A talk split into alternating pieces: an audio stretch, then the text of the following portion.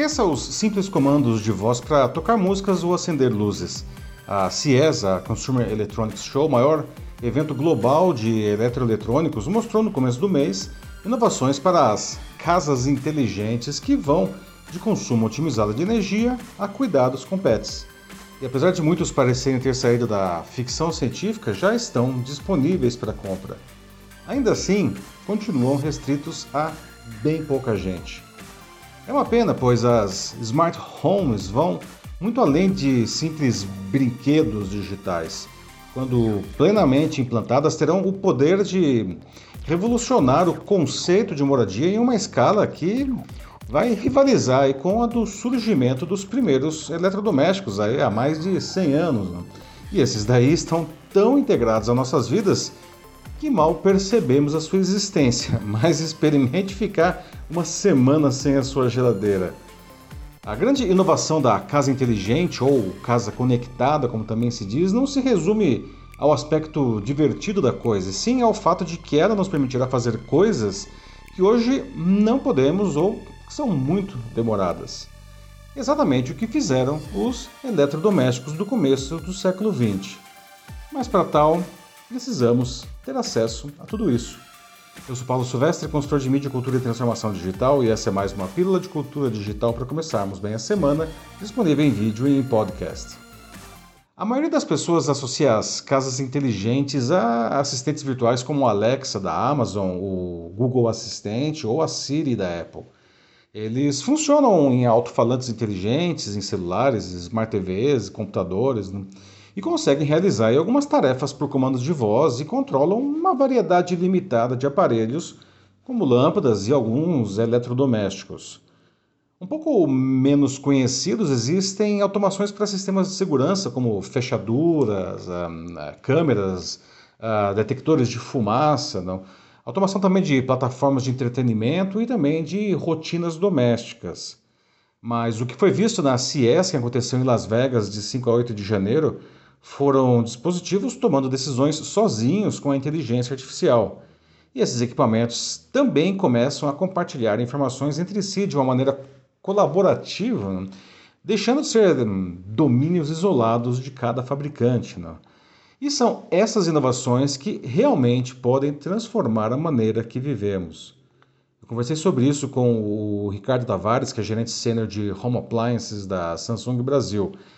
E segundo ele, não, a empresa não quer apenas aprimorar a conectividade dos produtos, mas também viabilizar assim uma vida mais saudável, divertida e sustentável.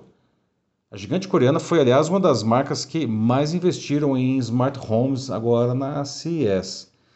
Bom, esse mercado é puxado pelos Estados Unidos e pela Europa, não? A empresa Statista estima que ele terminou 2022 não, com uma receita global de 117,6 bilhões de dólares. Não? podendo chegar a 222,9 bilhões de dólares em cinco anos. Hoje, cerca de 14,2% das residências seriam inteligentes, não. Isso deve chegar a 28,8% até 2027. A maior parte dessa receita vem dos Estados Unidos, respondendo sozinhos por 31,5 bilhões de dólares e 54 milhões de lares, não. O Brasil está bem atrás, não, com apenas 1,3 bilhão de dólares em cerca de mais ou menos aí, 5 milhões de domicílios. Esses números indicam que, além de termos menos casas inteligentes, elas são menos conectadas também. E isso acontece pela população desconhecer as suas possibilidades, pelo alto custo, né? e porque muitos desses equipamentos simplesmente não chegam no Brasil. Em novembro eu tive a oportunidade de visitar um local com esses e outros recursos funcionando, não? criada temporariamente em uma casa em São Paulo pela empresa de software alemã SAP, ela demonstrava a clientes como a tecnologia já pode facilitar muito a vida doméstica.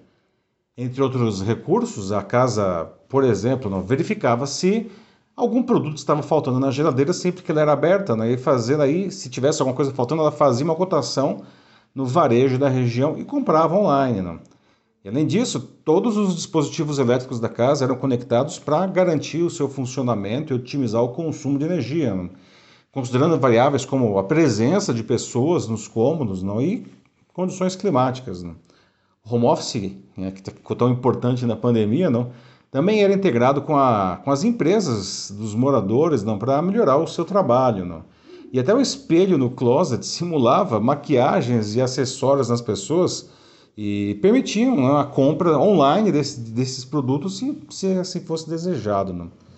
Bom, só que para uma casa assim existir, não é preciso que todos os equipamentos troquem dados entre si, não algo que nem sempre acontece. Não? Cada fabricante adota um padrão, criando uma, uma espécie de uma reserva de mercado. Não? Ah, felizmente, isso está mudando não? com a criação de protocolos abertos como o Matter. A própria Samsung o adota em sua plataforma SmartThings. Não? E segundo o Ricardo, nas palavras dele, não? Ele foi projetado para interoperabilidade, mas é, para que isso continue sendo uma realidade, as maiores empresas de tecnologia precisam estar comprometidas. Não?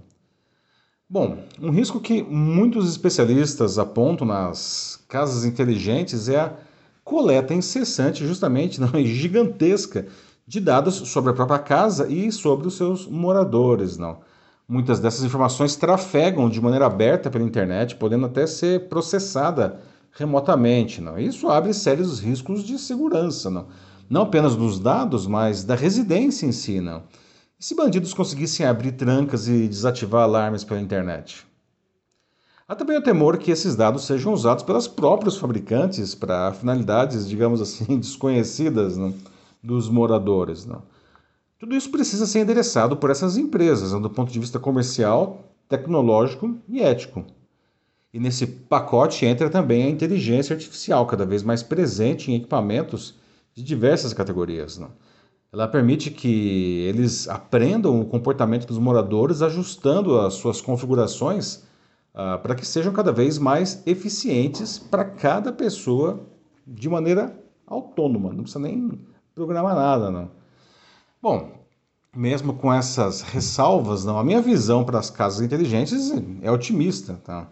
Ah, como toda nova tecnologia, precisa ainda aparar muitas arestas para que, enfim, pareça menos um protótipo não? e mais algo que possa estar realmente integrado ao nosso cotidiano, como as nossas geladeiras, não. E por fim, não, os fabricantes eles devem encontrar maneiras de baratear aí os custos envolvidos. Não? Nós somos um país com um enorme abismo digital. Não? Se alguém tinha alguma dúvida de como isso prejudica profundamente o desenvolvimento das pessoas, basta ver o que aconteceu agora há pouco tempo, né, no auge da pandemia, uh, quando pessoas de baixa renda tiveram grande dificuldade de trabalhar e de estudar em casa, pelo acesso restrito a equipamentos e a conexões de qualidade. Não? Se esse aspecto não for resolvido, as diferenças digitais em breve vão ampliar um outro abismo no nosso país, que é o da moradia. É isso aí, meus amigos. Tudo isso está ligado não, a outras tecnologias importantíssimas para a transformação digital, como o 5G não, e a internet das coisas. Você consegue aproveitar isso na sua casa?